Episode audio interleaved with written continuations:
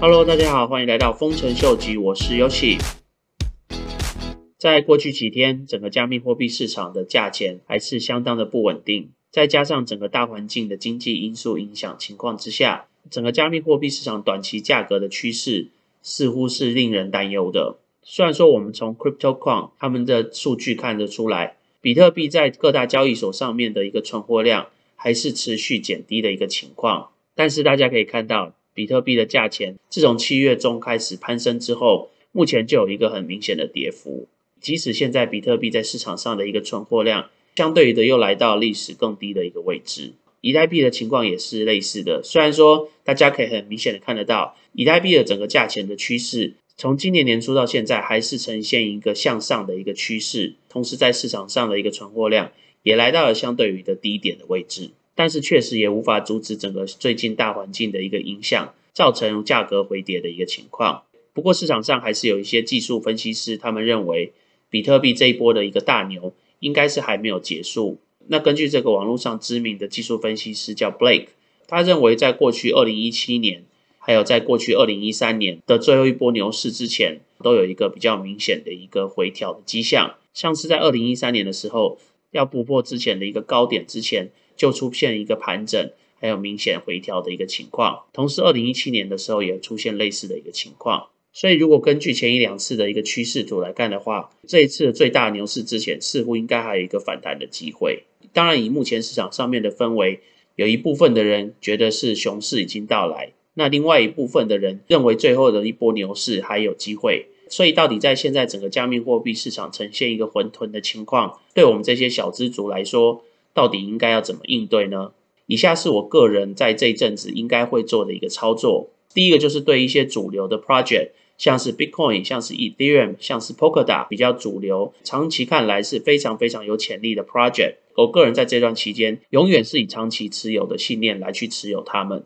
即使在现在有可能来临的熊市的情况之下，我有一部分的配置是赔钱的，但是只要是我看好的这些长期持有的 project，我绝对不会在这波有可能的熊市情况之下把它们卖出，因为只要我认定是长期。非常非常有潜力的 project，像是我之前跟大家提到的前一百名我持有的这些 project 来说的话，基本上里面前几名的 project，我个人都一定是会长期持有的。那再来对一些排名一百名之后，或者是一些我虽然蛮看好的 project，但是目前来说它的涨幅并没有太大的情况之下，我可能就会先暂时出场，即使是只有一点利润，但是这并不代表说我对这个 project 不看好。只是在现在短期未来市场比较不明的情况，然后相对于进场的位置比较没有这么理想，适当的获取一些利润，然后将来在一个相对于比较低的位置把它买回来，也会是我对于某些加密货币所采取的投资的方式。那至于说有些货币当初买的时候价位就是非常非常低，我们当初虽然看好它，但是到目前它似乎都没有一个太大的一个变动。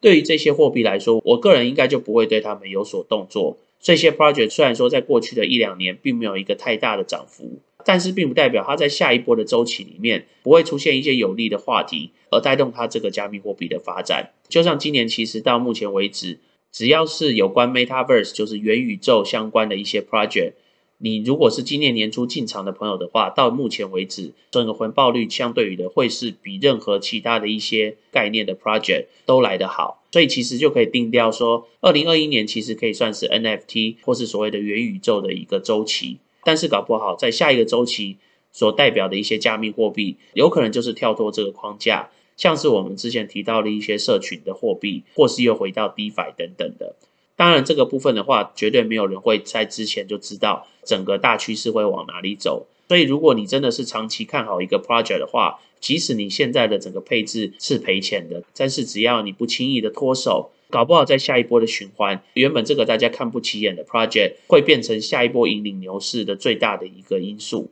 大家其实最需要的一个东西，是你在这段期间能不能忍住，而不去看整个每天在上下震动的这个情况。如果你能撑过这段期间的话，在面临下次类似的情况之下，你的心态就会肯定比这一次好很多。那我个人除了刚刚一些基本操作的策略之外，我会将一些额外的资产放到我前一阵子跟大家提到的 Olympus 道或是 c l i m a 道上面来去做质押的动作。主要是因为如果在接下来的一两年确实是走一个熊市的话，那基本上你就要找一个回报率不错，而且这个 project 长远来看应该是非常有潜力的 project 来去做一个质押的动作，让你这段熊市的期间，即使不做任何事情，都有办法有机会来去累积更多的一些加密货币资产。那为什么我个人目前会首选 Olympus DAO 呢？当然就是目前它非常吸引人的一个 APR，再加上它这个创新的机制，所以我个人觉得在这个 project 上面质押一年。来度过有可能的这个熊市的话，不外乎是一个不错的投资的方式。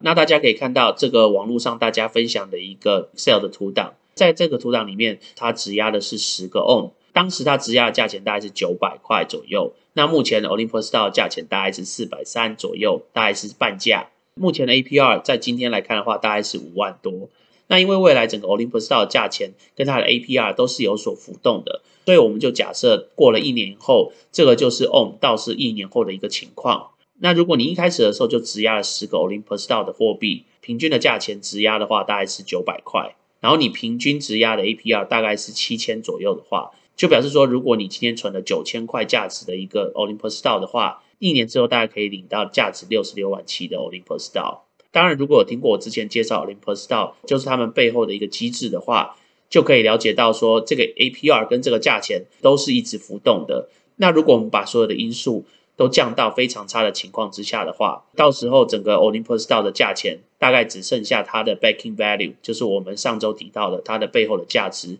剩大概剩大一百块的话，表示说你之后拿到的价格大概是现在的十分之一左右。即使是那样的话，你大概也可以拿到六万七，也比你投资当初九千块的这个价值来说是好很多的。那到时候 APR 如果只剩下一千个 percent 的话，相对于算出来这个价值，也绝对会还是比你一开始放进去的九千块来的多。当然，大家要记得，整个 Olympus Store 它最最最大的一个风险，就是在于如果今天在 Olympus Store 它上面质押的人数越少的话，表示越来越多人开始抽离这个 project 的话，你就可以注意到它的 APR 有一个爆发性的一个成长。同时，它的价钱应该会有一个爆发性的崩跌。不过，至少我们在目前市场上看来，即使在最近的一个比较看似熊市的一个情况之下，其实 OM 的这个价钱在四百多这个地方，还是相对的非常稳定的。当然，在这边我只是跟大家讲一下我个人有可能会做的投资的方案。当然，你自己想要承担多少风险，